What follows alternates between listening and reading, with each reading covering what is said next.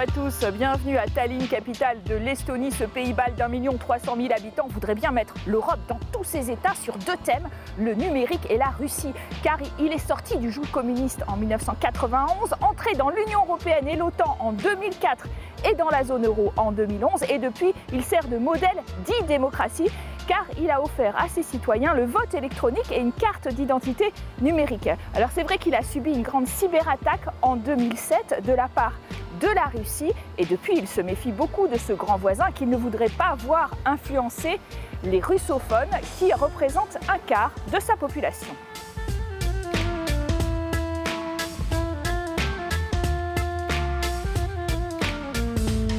Et pour en savoir plus sur l'Estonie, nous avons le plaisir d'être en compagnie de sa présidente aujourd'hui, Kersti Kaljulaid. Bonjour.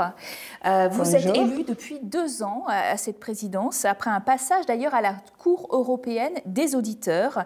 Alors, pendant la présidence estonienne de l'Union européenne en 2017, qui a été jugée très réussie, vous avez beaucoup insisté auprès de vos homologues européens pour qu'ils offrent, comme vous, une identité numérique à leurs citoyens. On euh, pratique sa signature pour sécuriser nos, nos, liaisons avec notre gouvernement et aussi euh, euh, entre les entreprises. Et si on utilise notre signature digitale, comme vous allez faire ça, je pense, l'année prochaine en France, parce que les Français euh, ont aussi un projet pour développer une signature digitale, euh, il n'y a pas d'anonymité. C'est comme un passeport dans le, dans le monde réel, euh, exactement la même chose dans l'Internet.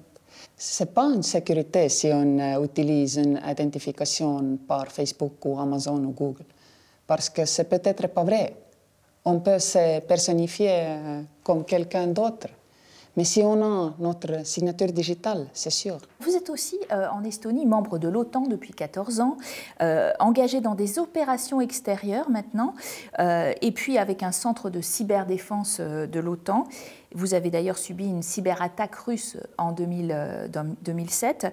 Et Emmanuel Macron voudrait renforcer, lui, l'Europe de la défense. Est-ce que c'est compatible? Euh, bien sûr. Premièrement, euh, on fait énormément de travail par le centre, euh, centre de l'OTAN à Tallinn, qui était établi après, bien sûr, après les attaques cyber de 2007. Des attaques très simples, en fait. Aujourd'hui, on, les, peut les voir tous les jours. Et on sait bien comment se protéger de ce type d'attaques. Mais c'est une nouvelle initiative européenne. Là, l'Estonie trouve son place vraiment naturellement parce qu'on fait depuis 24 ans déjà partie de beaucoup des opérations de, l'ONU, de l'UE, aussi de l'OTAN, bien sûr, parce qu'on ne, ne veut pas être un consommateur de sécurité. On veut être contributeur de sécurité. Vous avez euh, eu dans les pays baltes des grandes manœuvres hein, d'entraînement de, l'OTAN, euh, 18 000 soldats cet été. Euh, et euh, inversement, mi-septembre, ça a été côté russe qu'il y a eu de grandes manœuvres militaires. Est-ce que vous vivez dangereusement en Estonie? Non, non, pas peur. on, est très intéressé, bien sûr, comment ça marche dans l'autre côté des frontières, mais pas de peur ici, jamais. On est un pays de l'OTAN, donc on sait que l'OTAN a une 5% de record positif sur, sur protéger leur territoire, le territoire de l'OTAN. Mais bien sûr, on, on, aimerait mieux avoir une, une frontière avec quelqu'un qui respecte les règles internationales. Donc, on est préparé et on n'a pas de peur, mais on fait d'exercices pour être sûr. Vous avez délocalisé votre présidence à Narva, tout à fait sur la frontière avec la Russie. Quel symbole euh, Pourquoi avoir fait un tel geste? Moi, j'ai fait ça parce que Narva s'était détruite euh, après la Seconde Guerre mondiale. Donc, on a eu 60 bâtiments qui étaient restés de ces vieilles villes après la guerre. Mais l'Union soviétique, il les a érasés complètement, remplacés par une, euh, une ville staliniste et aussi euh, développer beaucoup d'industries euh, directement liées à, l'Union soviétique. Donc après la, fin de l'Union soviétique, Narva s'est trouvé en fait dans une situation très normale européenne. C'était une ville post-industrielle.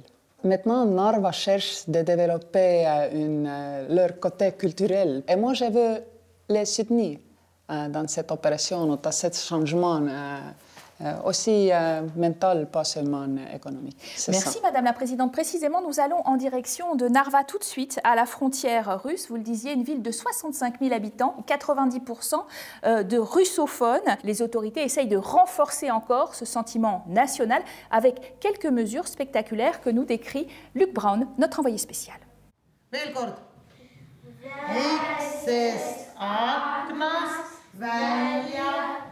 Dans cette école primaire de Narva, l'estonien est considéré comme langue étrangère. C'est seulement au lycée que l'estonien devient la langue d'enseignement majoritaire, trop tard pour beaucoup. J'aurais préféré que dès le départ ce soit 50-50. L'expérience montre que les enfants sont beaucoup plus à l'aise. Parler estonien est la meilleure façon d'élargir nos opportunités. Si l'estonien est la langue officielle, à Narva, 65 000 habitants, 9 sur 10 ont le russe pour langue maternelle, un obstacle potentiel à leur intégration. Nous perdons un certain nombre de gens talentueux qui décident de vivre ailleurs, en dehors de Narva et de l'Estonie. C'est bien que l'attention se soit tournée vers Narva et sa région ces dernières années. Je pense que nous devons faire plus. Ici, le taux de chômage dépasse les 9%, deux fois plus que la moyenne nationale. Les usines de l'ère communiste ont fermé. Autre héritage de l'URSS, un quart de la population est de nationalité russe. Avec près de 90 000 apatrides, résidents mais pas citoyens, sans droit de vote en Estonie, ils sont détenteurs d'un passeport gris qui leur ouvre les portes de la Russie. Je suis né ici. C'est ma patrie aussi. Mais en Russie, nous avons cette expression de grande et petite patrie. Э, Le pays auquel tu appartiens est ta grande patrie, que tu aimes à distance. Le gouvernement tente de combler ce déficit citoyen. En septembre, la présidente Kersti Kaljulaid a délocalisé temporairement son bureau à Narva. En 2015, la première petite chaîne publique russophone a vu le jour, ETV+. Elle a été conçue pour réduire l'influence de Moscou. Cette chaîne informe la population russe qui vit en Estonie de tout ce qui se passe dans leur pays. Et ensuite, le processus d'intégration passe par l'implication de la communauté russophone dans la vie sociale estonienne. La loyauté envers Tallinn, c'est le thème du débat à l'antenne aujourd'hui. En septembre, l'Estonie a arrêté deux hommes, dont un policier soupçonné d'espionnage pour le compte de Moscou. Pour Christina Callas, directrice de l'université trilingue, Narva, à l'extrême est, reste coupée du reste du pays. C'est en cours. Les gens ici doivent se faire à l'idée qu'ils vivent en Estonie. Ça peut sembler étrange de dire cela en 2018, mais le processus prend des générations.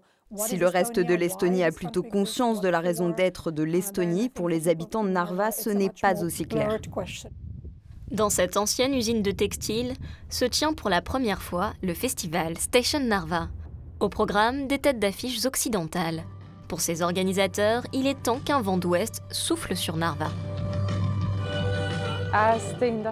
L'ère industrielle est terminée et cela ne reviendra pas sous la forme où Narva l'a connue. Alors la ville est forcée de se redéfinir. Ce festival, c'est juste un élément dans la recherche du futur de Narva. La culture, clé de l'intégration, Narva y croit. La petite ville ambitionne de succéder à Tallinn, qui en 2011 avait décroché le titre de capitale européenne de la culture.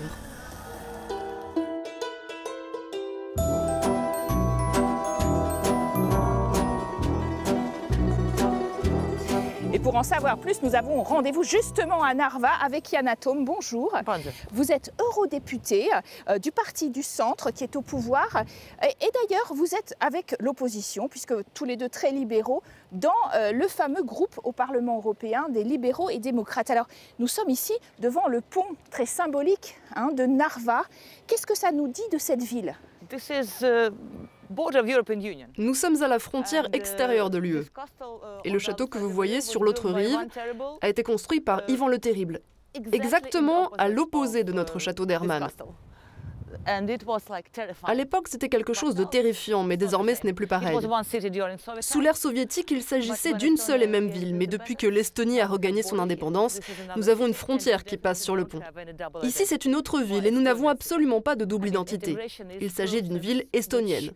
Je veux souligner que quand on parle d'intégration de la communauté russophone, que les efforts doivent être consentis des deux côtés de la société. C'est exactement ce que nous faisons en ce moment. Nous sommes même candidats pour que Narva soit capitale culturelle européenne en 2024 il y a toujours la paranoïa un peu euh, euh, des Européens d'une cinquième colonne parmi ces populations russophones qui regardent beaucoup la télévision russe, par exemple, pourraient être tentés euh, d'adopter plutôt la vision du Kremlin et de Poutine. Oui, Nous ne faisons pas partie de la cinquième colonne d'espions russes. Je m'inclus car je suis russophone moi-même. Mais c'est vrai qu'il y a une influence des médias russes, pour une raison très simple. Ils parlent russe. Nous n'avons pas de grandes chaînes publiques d'État en russe, en Estonie. C'est un travail qui n'a pas été fait à proprement parler par l'État durant ces 23 dernières années. Certains euh, résidents russophones ont un passeport gris. Euh, justement, est-ce que c'est pour aller plus facilement en Russie? Euh, Nous avons 86 000 personnes qui ont un passeport gris de non-citoyens et presque 200 000 personnes qui ont la nationalité russe. Mais la raison n'est pas d'avoir un visa gratuit pour la Russie. Vous savez, les visas ne coûtent pas si cher que ça. Le problème, c'est qu'au début, lorsqu'on a retrouvé notre indépendance, ce n'était pas si simple que ça d'obtenir la nationalité. Beaucoup ne remplissaient pas les critères stricts de résidence et ils ont dû choisir rapidement des documents pour voyager. Voilà la vraie raison. Et certaines personnes continuent de posséder ces documents encore aujourd'hui. Vous êtes dans un pays hyper connecté, on l'a compris, avec des cartes d'identité électroniques. Est-ce que c'est facile d'usage pour tous les Estoniens? Bien sûr, c'est beaucoup plus facile à mettre en place dans un pays d'un million trois cent mille habitants. Mais certaines personnes, peu, mais quelques-unes quand même, manquent de compétences informatiques, en particulier les personnes âgées. Et elles ont besoin de l'aide de leurs enfants, de leurs petits-enfants ou de quelqu'un d'autre pour les démarches. En attendant, c'est vraiment très pratique de pouvoir faire tout ça sur Internet. Merci beaucoup de cet entretien, Yann Atoun. Alors justement, nous sommes allés voir comment votre Estonie hyper connectée est en train de se développer à très grande vitesse dans le secteur de l'intelligence artificielle. Notre envoyé spécial, Luc Brown, est allé rencontrer les startups les plus innovantes. Dans cette vitrine, un mini potager et ses algorithmes. Alimenté par des LED, ce jardin vertical peut produire jusqu'à 30 plants comestibles. Mais à 10 000 euros pièce, Natufia, c'est son nom, ne vise pas les acheteurs estoniens, mais plutôt les marchés de Dubaï et des États-Unis. Il faut que les gens aient envie de faire pousser des plantes chez eux en ville. Grégory a fondé Natufia en 2014. Ce Français a pris racine en Estonie, la patrie des startups où le numérique représente 7% du PIB. Nous visons une clientèle étrangère, donc je voyage beaucoup. Avec la e-résidence, j'ai la possibilité de signer des contrats lorsque je suis en déplacement. Il est facile de faire des virements bancaires. En 2007, l'Estonie a subi le premier grand piratage informatique mondial. Depuis, la cybersécurité fait partie du quotidien. Les Estoniens peuvent désormais utiliser leur téléphone comme une carte d'identité sécurisée officielle fournie par les autorités. À terme, ce sont les compagnies téléphoniques elles-mêmes qui pourraient fournir les cartes SIM et vérifier l'identité des citoyens. Cette start-up travaille justement sur l'intelligence artificielle et la reconnaissance faciale. La webcam est un peu comme un officier de police virtuel. Les machines, comme les humains, ont leurs faiblesses. Ce que nous cherchons à faire, c'est de limiter ces faiblesses. L'idée, c'est que si l'humain fait des erreurs, l'ordinateur va pouvoir les réparer, et vice-versa. L'Estonie est un leader mondial en matière d'innovation technologique. L'année dernière, des bus sans chauffeur ont été testés à Tallinn. Des avancées qui ne sont pas sans poser des problèmes. En cas d'accident, qui sera le responsable? Le gouvernement prépare une nouvelle loi pour définir la responsabilité légale de l'intelligence artificielle. Si nous parvenons à construire une étude de cas valable qui préserve la vie privée du citoyen, alors je pense que ce sera une étude capitale qui servira dans le monde entier. Cela servirait de modèle pour utiliser cette technologie qui est à double tranchant dans le sens du bien. En matière d'high-tech, la santé n'est pas en reste. Cette année, l'Estonie a développé un vaste programme de tests génétiques visant à dépister gratuitement 15% de la population. L'objectif est double, informer les volontaires des risques potentiels qu'ils encourent pour leur santé et créer une vaste base de données de recherche en génétique. Là, par exemple, nous avons une patiente de 36 ans. Les résultats des tests génétiques montrent qu'elle a un risque élevé de diabète de type 2. Ils expliquent quel est le risque, comment minimiser ce risque et en quoi c'est utile pour l'avenir. En mettant en place des mesures préventives individuelles, ce programme vise aussi à réduire les dépenses de santé. Les données génétiques ne sont pas partagées avec la police ou les compagnies d'assurance pour rassurer les gens. Pourquoi les gens ont-ils peur pour leur ADN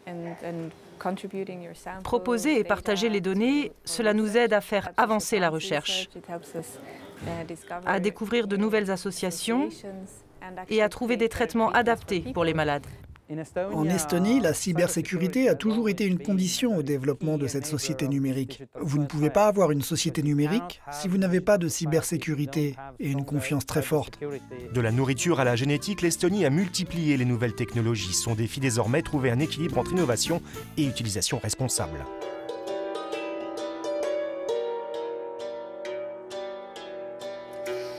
De notre première partie à Narva, cette ville frontalière avec son pont vers la Russie qui perçoit bien la différence entre être à l'intérieur ou à l'extérieur de l'Union européenne. On se retrouve pour la seconde partie tout de suite après la pause à Tallinn, la capitale.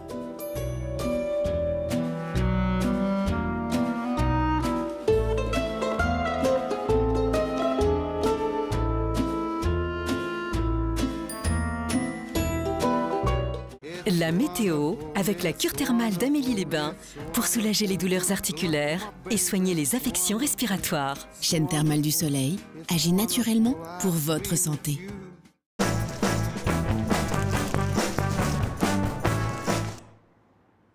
Soyez prêts à affronter l'hiver devant la météo avec l'entretien hiver Midas. Midas, pour vous, on se dépasse.